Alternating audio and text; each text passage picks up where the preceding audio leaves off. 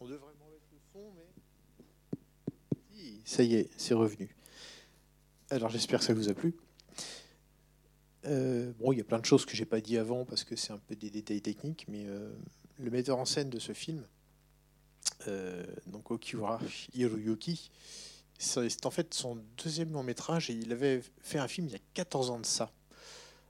mais un film qui n'était pas tellement pour enfants, qui s'appelait Jinro, La meute des loups, sur un scénario de Mamoru Oshii. Un film qui avait vraiment beaucoup impressionné à l'époque.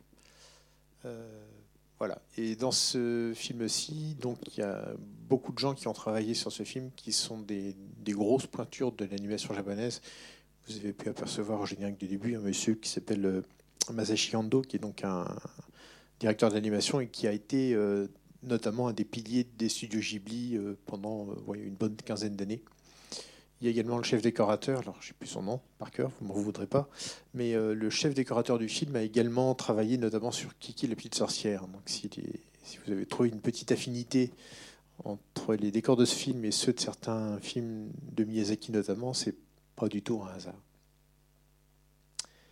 Voilà, alors après, bah, il peut y avoir plein de choses dont on, dont on parle, tout dépend après des questions que vous avez, si vous en avez si tant est que je sache la réponse. Ça, c'est encore un autre.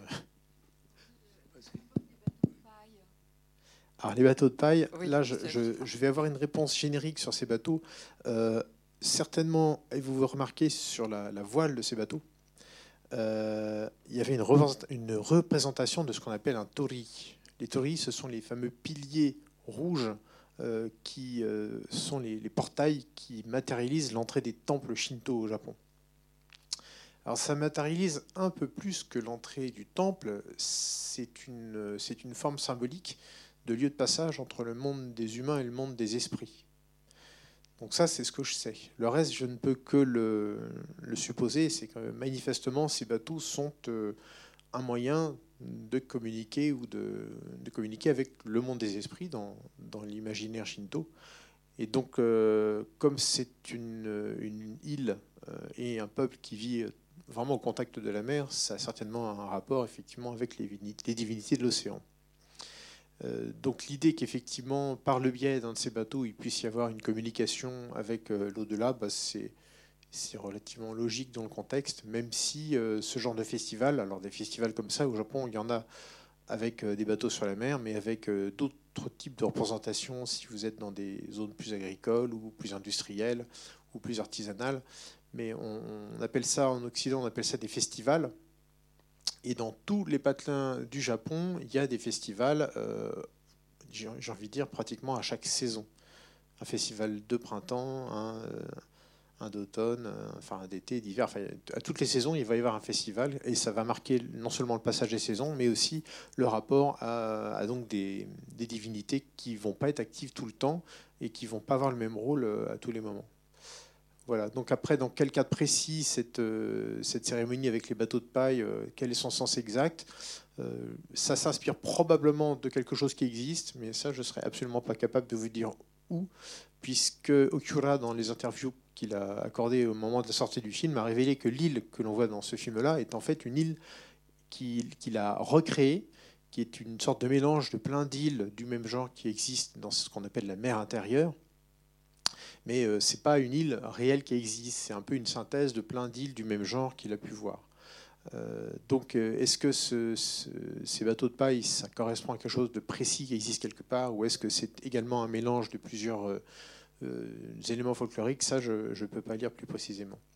Par contre, ce qui est très marquant à revoir ce film, parce que voilà, il s'est passé un truc marrant, c'est que la première fois que je l'ai vu, j'avais pas encore vu la mer intérieure pour de vrai, et alors, je ne sais pas si vous voyez à quoi ressemble l'archipel euh, japonais. Bon, je ne vais pas vous parler des 6492 îles, je vais vous parler juste des quatre principales. Euh, celle qui est tout au nord, c'est Hokkaido. Euh, ensuite, il y a l'île principale où il y a Tokyo, qui est l'île de Honshu.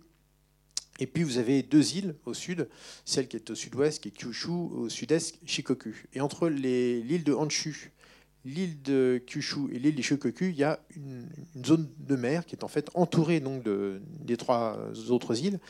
Et dans cette zone-là, il y a des centaines et des centaines d'îles également. Et c'est un endroit qui est euh, absolument magique à voir.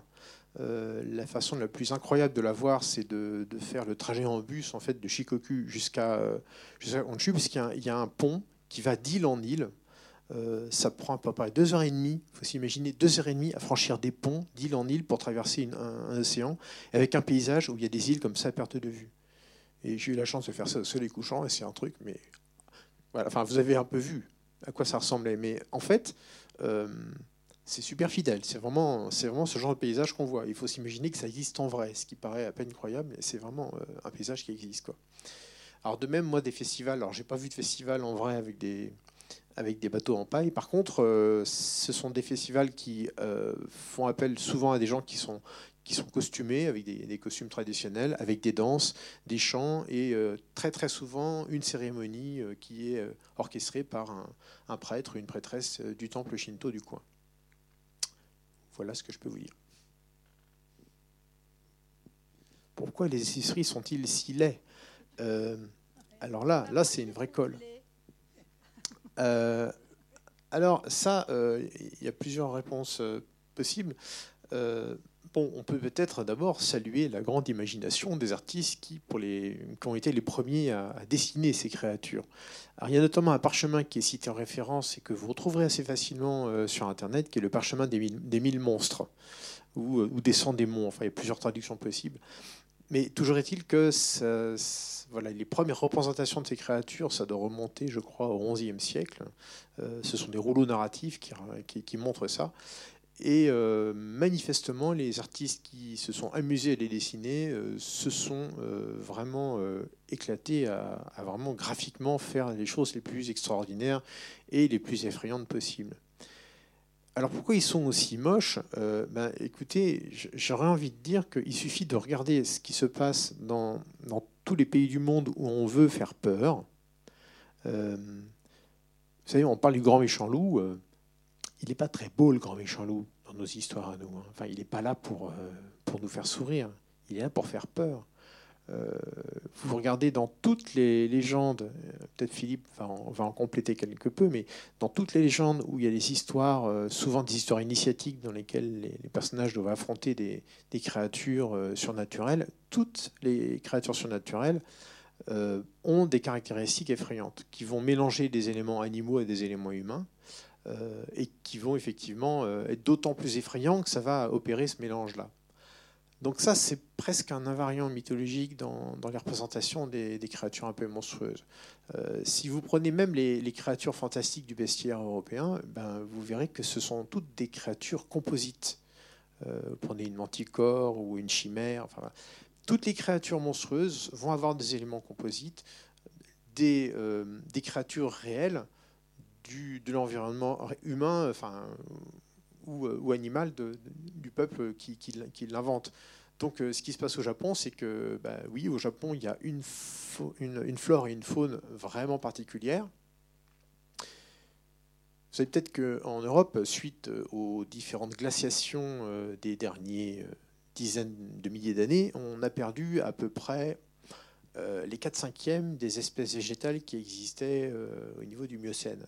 Donc en fait, on a et, ce, phénomène de, raréfaction et de diminution du nombre d'espèces végétales et animales euh, qui s'est passé euh, notamment en Occident et en France, euh, eh ben, ne s'est pas passé au Japon parce que l'archipel japonais, de par sa position au niveau climatique, eh bien, vous entrez dans une forêt japonaise, il y a 5 à 6 fois plus d'espèces végétales et animales dans une forêt japonaise que dans une forêt européenne.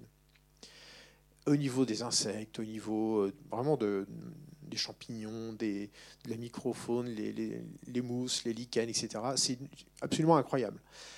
Du coup, euh, bah, les artistes dans tous les pays du monde, leur source principale d'inspiration, c'est toujours la nature et sa réinterprétation. Et peut-être que ça tient aussi à ça, cet imaginaire japonais qui va s'incarner dans des formes de dessin absolument incroyables. Alors c'est pas le premier film qui montre euh, des créatures comme ça.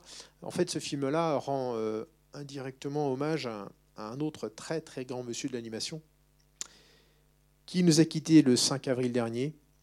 Vous avez peut-être su que M. Takahata était décédé, Isao Takahata, le, monsieur qui a notamment fait le tombeau des Lucioles, mais pas que, euh, et qui avait notamment signé en 1994 un film euh, qui s'appelle Pompoko, la garde des Tanuki, qui est une espèce de, d'hommage à la fois à la nature et à toute cette, cette faune extraordinairement folklorique des, créatures voilà, un peu magiques de l'imaginaire japonais.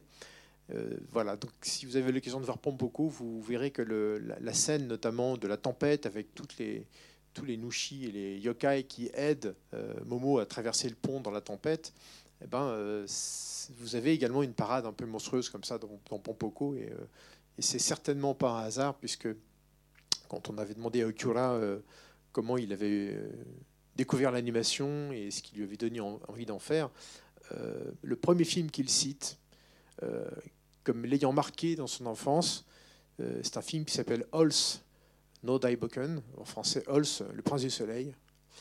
C'est un film qui date de 1968 et le film qu'il cite, c'est le premier long métrage de Takahata qui est très peu connu en France, mais qu'on peut trouver en DVD. Voilà, donc ça c'est pour vous dire que le, voilà, l'imaginaire ça, plonge loin.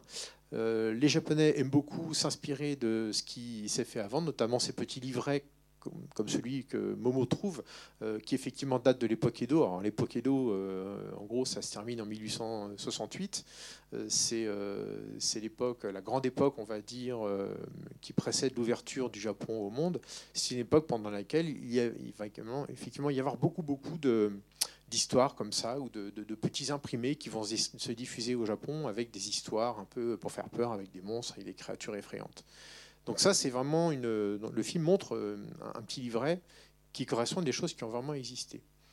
Euh, je crois qu'il y a quelques temps de ça, euh, en GBD avait organisé une expo comme ça sur les, créatures monstrueuses et ils avaient récupéré des, représentations de ce, de ce type-là. Donc les Japonais aiment bien faire référence à leur culture la plus ancienne et également faire des hommages comme ça, pas forcément très appuyés, mais qui sont quand même là euh, voilà, aux, gens qui les ont précédés. Il y a une espèce comme ça de, euh, bah, respect du passé, puis du respect des, anciens. C'est-à-dire que la mémoire, effectivement, euh, c'est très curieux d'ailleurs parce que les Japonais vivent dans l'immanence. voilà, il y a un moment où on voit la maman et puis Momo qui sont devant la photo du papa, et, joignent les mains. Ça dure 15 secondes, puis ensuite c'est fini, on peut passer sa journée. Donc on passe pas tout son temps tourné vers le passé, mais le passé est tout le temps là quand même. Et ça, c'est vraiment très très général dans la mentalité japonaise. Et je suis un bavard intarissable. Excusez-moi, quelqu'un a une autre question Alors, Okuzai euh, a pas vraiment, à ma connaissance, alors attention, il faut être prudent, je, suis très loin de, de prétendre connaître toute l'œuvre d'Okuzai. Euh, ce que j'en connais, c'est les choses les plus connues. Il a surtout fait des représentations euh, de naturalistes, quoi, de, scènes tout à fait euh, réelles. Alors Kusai, c'était quelqu'un très, connu pour ce qu'on appelle les estampes. si vous avez l'occasion de voir les estampes de Kusai, c'est assez remarquable, c'est la façon dont Kusai compose. Il y, a, toujours dans les estampes de Kusai une dimension de hors-champ. Par exemple, il va vous dessiner un paysage, et puis en fait, l'arbre, il n'y aura pas le haut de l'arbre, parce que ça ne tenait pas dans le cadre. Et donc cette idée qu'on va créer un cadre qui ne montre qu'une partie du monde, euh, Okuzai a été très important pour ça au Japon. Et c'est pour ça aussi que souvent dans les dessins animés, on va avoir de temps en temps des plans qui font un peu référence à, cet auteur, parce que qu'est-ce que c'est que mettre en scène au cinéma? Bah, Ça revient bien et bien à définir un cadre qui ne montrera qu'une partie du tout. Donc, mais je ne crois pas qu'Okusa ait représenté euh, énormément. Euh, enfin, je suis même pas sûr qu'il ait jamais représenté ce, type de créature.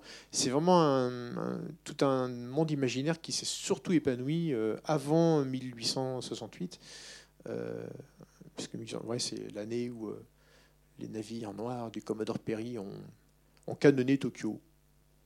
Voilà. Jusqu'à ce qu'il y ait un coup d'État que le shogun tombe, que l'empereur euh, reprenne le pouvoir, ils disent Ok, ok, on s'ouvre au monde, on veut bien commercer avec vous. C'est la méthode américaine pour commercer avec les pays, c'est on, tire au canon jusqu'à ce que les gens veuillent bien. Ça fonctionne encore maintenant, vous savez, il faut, faut, se méfier. Au Japon, ils s'en étaient bien sortis, ça n'avait pas duré trop longtemps le bombardement. Enfin, ce bombardement-là. Alors là, c'est beaucoup plus vaste comme question. Euh, moi, j'ai eu la chance de pouvoir carrément poser les questions euh, aux personnes dont vous parlez. Et, et ce n'est pas tellement en termes d'inspiration. Ce qui se passe, Miyazaki l'a expliqué ça plusieurs fois en intervention, c'est que quand il a commencé sa carrière, il avait mille images dans la tête, mais vraiment mille. la plupart venant de son imaginaire. Mais qu'est-ce que c'est que l'imaginaire si ce n'est euh, la partie de notre tête qui va reconstruire quelque chose à partir de tout ce qu'on connaît. Donc Miyazaki, évidemment, il connaît Okusai, comme il connaît euh, des milliers d'autres artistes. Moi, j'ai eu la chance, il y a quelques années de ça, de faire une masterclass avec Takahata pendant une semaine à l'abbaye de Fontevraud. Et euh, j'ai une pile comme ça, mais voilà, mais en, une semaine, on a, pris assez de notes pour faire un bouquin, quoi. Et, surtout, ce qui était impressionnant, c'était de découvrir qu'un monsieur comme Takahata déjà avait une connaissance et une culture euh, iconographique euh, de tout ce qui s'est fait au Japon en matière d'art graphique, en gros depuis, depuis le 6e siècle, 7e siècle à peu près. Quoi. Mais ça, c'est qu'une partie. Parce que Takahata, avant de faire de l'animation, il a commencé ses études en faisant une licence de littérature française à l'université de Tokyo, qui est la plus prestigieuse du Japon. Et, euh, Takahata, par exemple, vous voyez, si un jour vous demandez à un, japonais s'il a déjà lu des poésies de Jacques Prévert et qu'il vous répond oui, et eh bien donc il a lu les traductions en japonais. Qui a traduit Jacques Prévert en japonais? Eh bien, c'est Isao Takahata. Qui a traduit en japonais euh, tous les films de Michel Oslo C'est Isao Takahata. C'est quelqu'un dont la culture iconographique était absolument euh, prodigieuse. Il était capable de vous, de vous parler d'auteurs euh, français du XVIIIe siècle dont ni vous ni moi n'avons jamais entendu parler. C'est quelqu'un qui connaissait la culture française mieux que la plupart des Français, par exemple. Et ce monsieur-là euh, fait la connaissance de Miyazaki en 1964, quand Miyazaki intègre Toei à l'époque comme animateur. Et, euh, donc, euh, il n'y a aucun doute sur le fait que Miyazaki euh, a énormément profité de la relation avec Takahata, qui, était juste une encyclopédie sur pattes sur n'importe quel sujet, notamment iconographique, mais culturel. Quoi. Et je crois que c'est, je ne sais plus qui avait dit ça à Fontevraud, mais qui avait dit, mais Takahata, c'est un type incroyable, parce que si le, le lundi, vous lui parlez d'un sujet, et que par un hasard du destin, c'est un truc dont il n'est pas au courant, vous le revoyez le mardi et il va être capable de vous en parler pendant deux heures parce qu'il aura passé une partie de la nuit à rattraper ce qu'il ne savait pas. Et c'est quelqu'un qui a fait ça toute sa vie. Quoi. Donc, euh, si vous dire la perte qu'on a, là, le monde de l'animation japonaise est un peu en deuil, lui aussi. Bon, il y, a plein de choses que. je, pensais qu'on me demanderait Momo, euh, ce que veut dire ce prénom. Bah oui, Momo, ça veut dire la pêche. Euh, mais il y a plusieurs façons de l'écrire en japonais. Et une façon d'écrire Momo en japonais, en, kanji, ça peut donner un, kanji qui, qui se lit aussi yaku. Yaku qui veut dire 100, et donc c'est un petit clin d'œil au parchemin des 100 démons. 100 démons, euh, yaku. Vous allez retrouver ce kanji-là dans, le titre de ce parchemin. Donc il y a un petit clin d'œil entre le nom de l'héroïne et puis le fameux parchemin qui a servi d'inspiration pour les yokai qu'on voit dans le film. Et puis voilà, il y en a d'autres comme ça. Vous rendez compte, tous ceux qui sont, partis, c'est triste quand même. Hein. Vous leur raconterez. Hein. Pompoko, vous le trouverez non seulement en DVD, mais je pense même qu'il peut être emprunté à la médiathèque euh, rue Toussaint. Oui, je pense qu'ils l'ont. Pompoko de Takahata, ils l'ont certainement. C'est un, très grand classique. Oui, quelle est la question? Alors, c'est clairement un personnage à dimension un peu comique. Et puis, euh, c'est peut-être aussi euh, une façon de dire euh, quelque chose sur cet autre Japon. L'image qu'on a traditionnellement, enfin traditionnellement, l'image qu'on a médiatiquement du Japon, c'est des mégapoles, donc des villes gigantesques, Tokyo et ses 100 millions d'habitants. Tokyo qui est la plus grande ville du monde depuis 1923. Et oui, c'est pas rien. on a l'image de ces grandes tours, on a l'image de cette technologie, voilà les, leaders du monde dans, le domaine des technologies de l'image. Hein, trois des quatre plus grandes marques de caméscope, c'est japonais. Donc on a cette image d'un pays hyper technologique, hyper performant. Et puis ce qu'on oublie, c'est que bah, le Japon en lui-même, l'archipel japonais, c'est 67% euh, de forêt et sur 67% de montagne, avec euh, donc effectivement, euh, on va dire 25 millions d'habitants qui ne sont pas en ville Ils sont sur des îles de plus ou moins grande taille. ils sont à la cambrousse. Et puis il y en a parmi eux qui ont choisi de se livrer à l'agriculture biologique, qui ont choisi de vivre au contact de la nature, ou bien qui tout simplement euh, ont vu que ce monde euh, des hommes d'affaires, des businessmen, et bah, c'est pas leur truc, quoi. Euh, et puis, et puis, vous savez que ce monde d'ultra technologie, d'hypertechnicité, c'est un monde qui broie les gens qui sont pas capables d'entrer dans le moule. Et, donc, ce personnage-là, qui est devenu facteur, bah oui, c'est quelqu'un, on s'imagine bien que dans une grande boîte, ce gars-là n'a pas, dû, euh, pas dû faire son, chemin comme tous les autres, a peut-être perdu son boulot et que voilà. Et, c'est un des motifs de suicide au Japon de ne pas réussir comme tout le monde. Hein.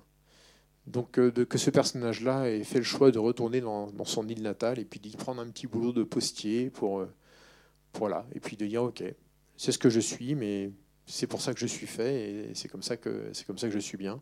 C'est peut-être une façon aussi de, dire aux gens qu'il y a, peut-être autre chose que les grandes villes. Tout ce film-là euh, montre, euh, à Japon que vraiment, euh, même les touristes voient très très peu.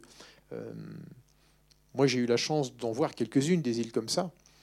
Mais, mais pour voir des îles comme celle-là, il faut partir au Japon avec un vol sec. C'est-à-dire que vous avez votre allée qui vous dépose voilà, euh, à Kyushu, par exemple, euh, on va dire euh, allez, le, 3 août. Et puis vous savez que le 3 septembre, vous devez être à Osaka pour prendre le vol de retour et qu'entre-temps, eh ben, vous allez faire du stop, vous allez prendre des trains, des bateaux, vous allez passer d'une île à l'autre, vous allez passer d'un bras de mer à un autre et que vous allez rencontrer des gens et, voir ce genre de trucs, et voir des festivals auxquels vous n'allez rien capter de prime abord. Surtout, euh, voilà, je ne parle pas assez japonais pour, euh, pour me faire expliquer la mythologie et le sens profond des cérémonies. Hein, je suis capable de demander ma direction, de comprendre quand on me dit à gauche et à droite. Et, euh, si je suis au restaurant, je suis capable de demander, si, de dire si je préfère du poisson ou de la viande. À peu près, mon niveau japonais, c'est à peu près ça. Donc, par contre, voir, des choses comme ça, effectivement, euh, si vous allez en voyage organisé, ben, non, vous n'en verrez pas. On vous fera Tokyo, on vous fera Kyoto, on vous montrera quelques grands temples, vous verrez des trucs super touristiques. Mais euh, des petits patelins, euh, voilà, où on va vous vendre par exemple des œufs durs tièdes qui ont été cuits à la, vapeur de la source volcanique qui est à côté de l'île, par exemple. Ben ça, c'est un japonais qui m'a emmené voir ça. Un patelin avec 300 habitants et puis 50 bains publics, quoi. Pourquoi? Parce qu'il y a des sources d'eau chaude, donc tout le monde dans son jardin a aménagé une source d'eau chaude avec un bassin d'eau tiède, et voilà. Et, évidemment, il n'y a que les Japonais qui vont là, parce que, parce que personne d'autre ne sait, et puis les Japonais n'ont pas spécialement envie. À un moment, l'oncle, d'ailleurs, le dit euh, Ah oui, alors ce pont, euh, ça va être bien, non? Ouais, ouais, enfin, on espère qu'il n'y aura pas trop de touristes qui vont venir nous dégrader l'environnement, tout ça, parce que, parce que les Japonais tiennent beaucoup à leur environnement, énormément. Puis quand on voit les paysages que c'est, on les comprend un peu. Ah ben, vu le nombre de prix qu'il a gagné, euh, je pense qu'il a été pas mal vu au Japon, oui. Oui, oui. Oui, il était pas mal vu au Japon. Alors après, bon, euh, je n'ai pas le chiffre exact en tête, mais euh, dites-vous qu'un film japonais d'animation qui sort en France, c'est qu'il il, s'est déjà passé quelque chose avec ce film au Japon. C'est juste pas possible autrement. Il faut, bien se rendre compte que le Japon, c'est entre 130 et 150 séries d'animation par an qui comporte entre 13 et, 50, et 55 épisodes. 140 à 150 séries par an. Personne n'est capable de tout voir de la production japonaise d'animation en une année. Donc ce qui se passe, c'est qu'il y a des choses qui sortent au Japon, qui marchent plus ou moins. En fonction du fait qu'elles marchent, ben, des, des, gens qui réfléchissent à ce qui peut être diffusé en dehors du Japon ben, voient ce qui sort du lot et puis, et puis font un choix. Quoi. Et puis là, bon, ça, se passe bien parce que l'auteur a été respecté. Mais vous voyez, il y a quelques années, par exemple, euh, il y a un film qui était sorti euh, qui s'appelait Le journal d'Anne Frank. Je ne sais pas si vous avez vu passer ça. Il y a une dizaine d'années de ça.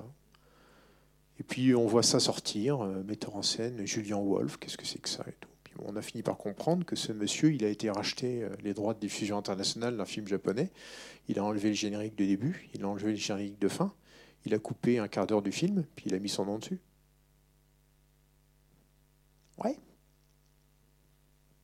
Donc si vous tombez sur un DVD d'un film à l'esthétique japonaise comme ça, qui s'appelle Journal d'Anne Frank, qui est l'adaptation en animation du Journal d'Anne Frank, eh ben, c'est un film d'animation japonais. Il y a deux fiches sur IMDB pour les deux versions. Par contre, si vous cherchez la fiche pédagogique du film voilà, sur, sur les sites de ressources, bon, eh ben, ils ne sont pas au courant. Pas tous. Donc voilà, donc des films comme ça, oui, euh, il s'en fait quand même bon nombre. Euh, des films de ce niveau, bon, c'est quand même euh, un film de très niveau. Il a dû gagner au moins une dizaine de prix internationaux, celui-là, dont, une bonne moitié au Japon. Donc c'est quand même un, film de très haute tenue qui effectivement va pas dans le sens du, grand spectacle, parce que au Japon comme ailleurs, vous savez, il y, a, une tendance au grand spectacle, à faire des, voilà, avec des héros qui, qui, se battent, qui Là, c'est un film complètement intimiste, avec, euh, avec des personnages qui n'ont aucun pouvoir particulier. Même les yokai n'ont pas de pouvoir particulier. À un moment, ils expliquent qu'ils les ont plus parce qu'ils ont fait trop de bêtises. Alors, euh, voilà, le pouvoir d'en haut leur a enlevé leur pouvoir. parfait. Et, mais du coup, le, le, film, voilà, toute la dramaturgie du film ne fonctionne qu'avec des, des êtres qui n'ont pas de pouvoir surnaturel rien que ça, c'est un défi euh, super intéressant. Quoi. Parce que là, pour le coup, on, peut vraiment s'intéresser à, l'humanité des personnages. C'est ce qui fait d'ailleurs qu'un film comme ça, pour le coup, malgré l'étrangeté des créatures qu'on y voit, bon, bah, la question du deuil, euh, la question euh, des choses qu'on n'a pas pu dire à ceux qui sont partis, bah, ça, c'est quelque chose de très universel, la question du deuil. Et donc, du coup, le film euh, a un potentiel pour, euh, pour intéresser au-delà du Japon. Ce qui n'est pas le cas de tous les films japonais. Hein. Il y en a certains, effectivement, qui vont être tellement codés. Enfin, si un jour vous voyez un, film d'horreur japonais, ça existe. Et eh ben, les films d'horreur japonais, euh, la plupart du temps, si vous n'êtes pas japonais, vous n'allez rien comprendre. Parce que là, là c'est blindé de références, quoi. Voilà, et je me suis encore emballé. Oui. Ah mais ça c'est les visages et les... Alors les visages euh, sont européens peut-être de votre point de vue, mais pas du point de vue des Japonais. Pour les Japonais, ça c'est pas européen. Euh, si vous avez l'occasion de voir le dernier film en date de Miyazaki, qui s'appelle Donc le vent se lève, il se trouve que dans ce film, euh, il y a des Européens qui sont représentés aux côtés des Japonais. Et notamment, il y a un Allemand et euh, il y a plusieurs, puisque le, protagoniste fait un séjour en Allemagne à un moment pour se former euh, aux technologies euh, aéronautiques allemandes. Et ben vous verrez que la manière de représenter les Occidentaux est très très différente. Hein, ils ont des yeux beaucoup plus étroits, voilà, il y, a vraiment une autre esthétique. Maintenant, ce qui se passe, c'est que ça correspond à des codes visuels. Et ça, comment vous dire? Si vous relisez Tintin au Congo et que vous regardez la représentation euh, des Africains, vous verrez que c'est très codé aussi. Et si vous regardez le lotus bleu de, de, Hergé également, euh, bah, vous verrez que la représentation des Asiatiques euh, par Hergé, elle est également très codée. C'est-à-dire que chaque civilisation a sa façon de représenter son propre peuple et a, et a sa propre façon de représenter le peuple des autres. Donc, euh, effectivement, nous, on a, l'impression qu'ils sont très européanisés dans, leur esthétique, mais, euh, mais pas du tout. Les Japonais n'ont pas du tout cette impression-là. Alors ça, c'est par rapport au visage. Après, deuxième partie sur les vêtements.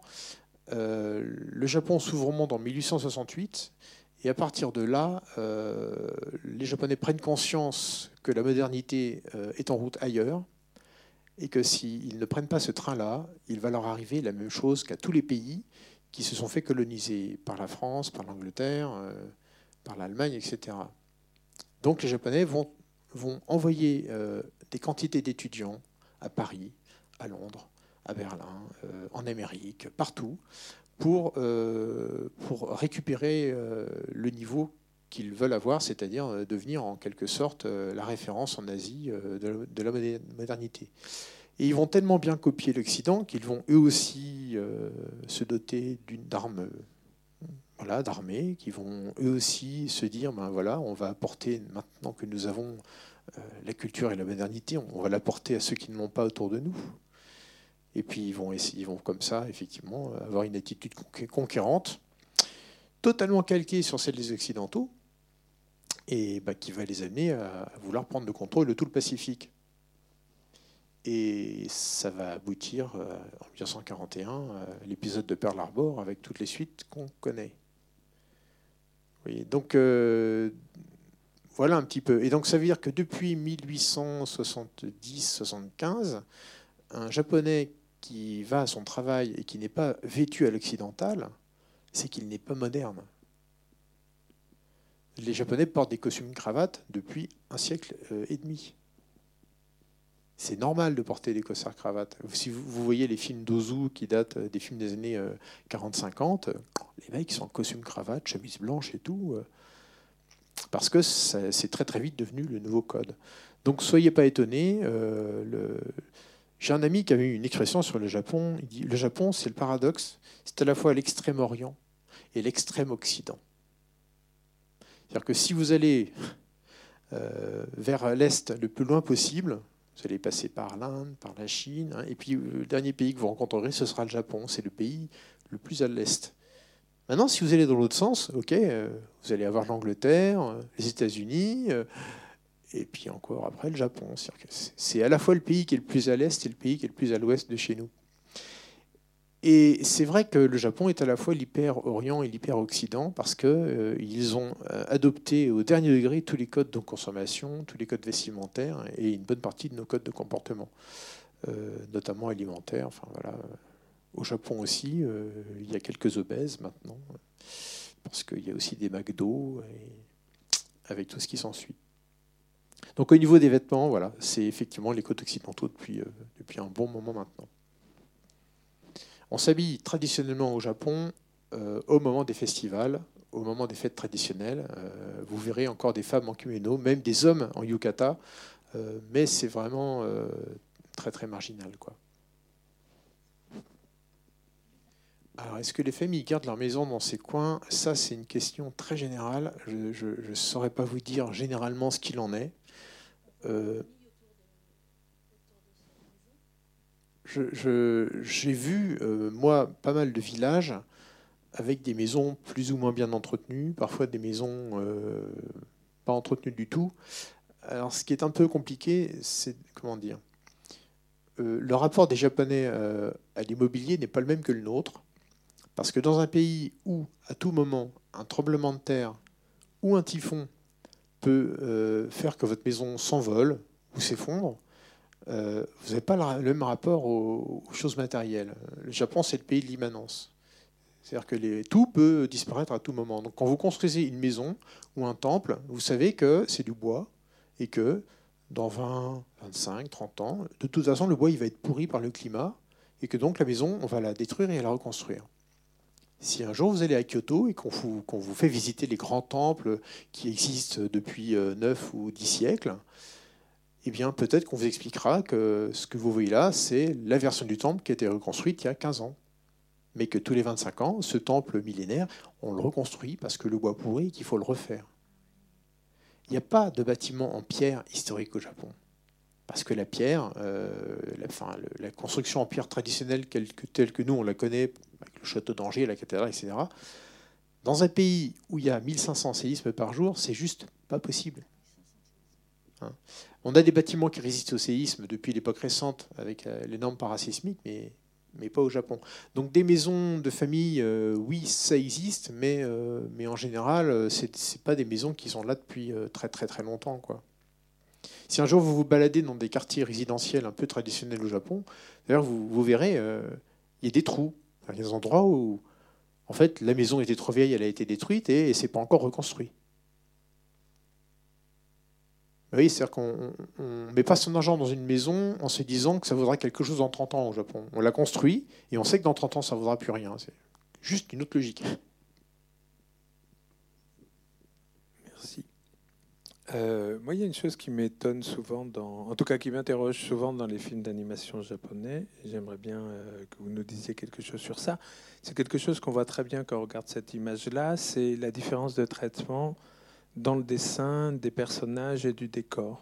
Quand on regarde comment le toit en tuile derrière est fait, par exemple, une espèce d'hyper-réalisme euh, de tout ce qui est décor, paysage, euh, effet du vent sur le paysage et ce genre de choses. Une grande simplification, y compris dans le trait qui est presque ligne claire là, de, euh, des personnages. Alors c'est vrai aussi dans le tombeau de Luciole dont vous parliez. Mais c'est vrai, c'est vrai aussi dans tous les dessins animés euh, traditionnels occidentaux. Si, si un jour vous revoyez Pinocchio, plus marqué là, je trouve. c'est peut-être plus marqué parce que parce c'est peut-être plus marqué du fait que euh, les, les, Japonais sont juste des bourreaux de travail quand ils font un décor.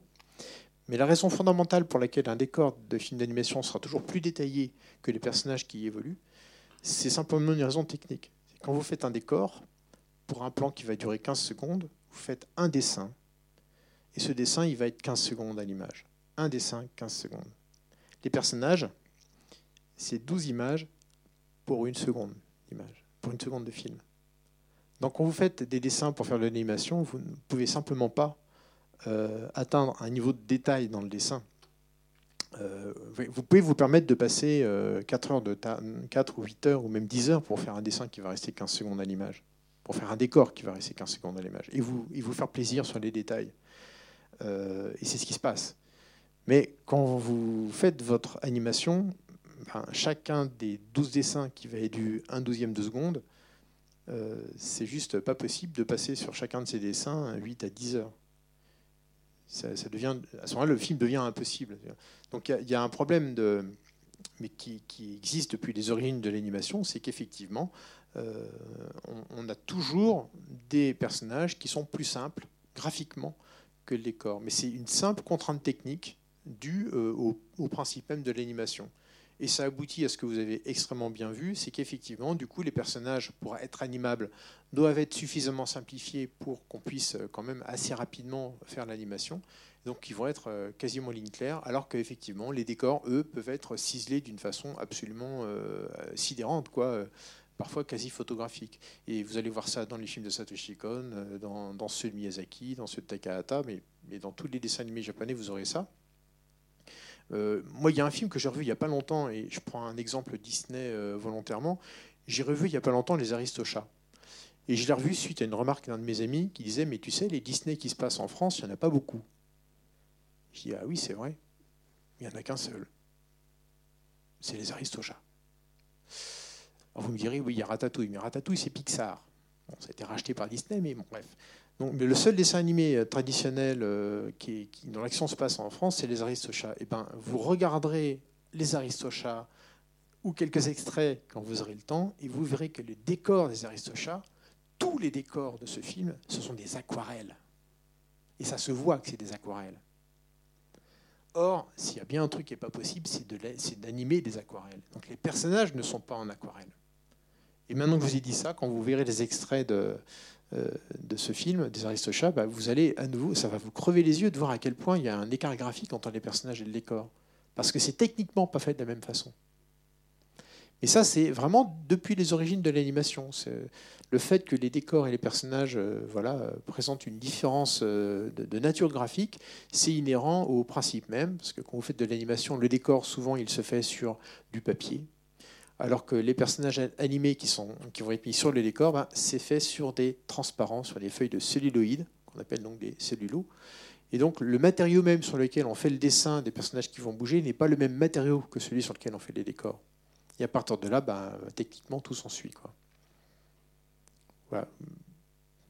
C'est la réponse courte. La longue, il euh, faut faire une petite formation de quelques jours pour euh, prendre des crayons et, faire. Une fois quand on fait, là, on comprend tout de suite.